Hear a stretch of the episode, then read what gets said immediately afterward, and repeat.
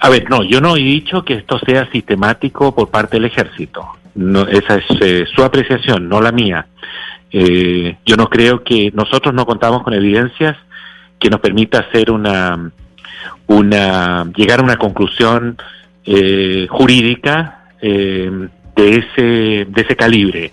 Lo que sí hemos dicho es que eh, los casos que tenemos, los casos que estamos eh, investigando y los casos que son de conocimiento público sugieren que eh, eh esto se, se, se, se, estaría reproduciendo esta práctica, pero no sabemos con qué, con qué regularidad y de qué manera, y si esto obedece a una a una instrucción, a un, eh, a un privilegio, eh, eh, ¿cómo se llama?, tácito o, o alguna, alguna política por parte del, del ejército. Eso es precisamente lo que tienen que estudiar las autoridades judiciales que, que también ignoramos en qué medida la Procuraduría y la Fiscalía ha, conocido, ha investigado estos hechos. Yo creo que hay enormes deficiencias.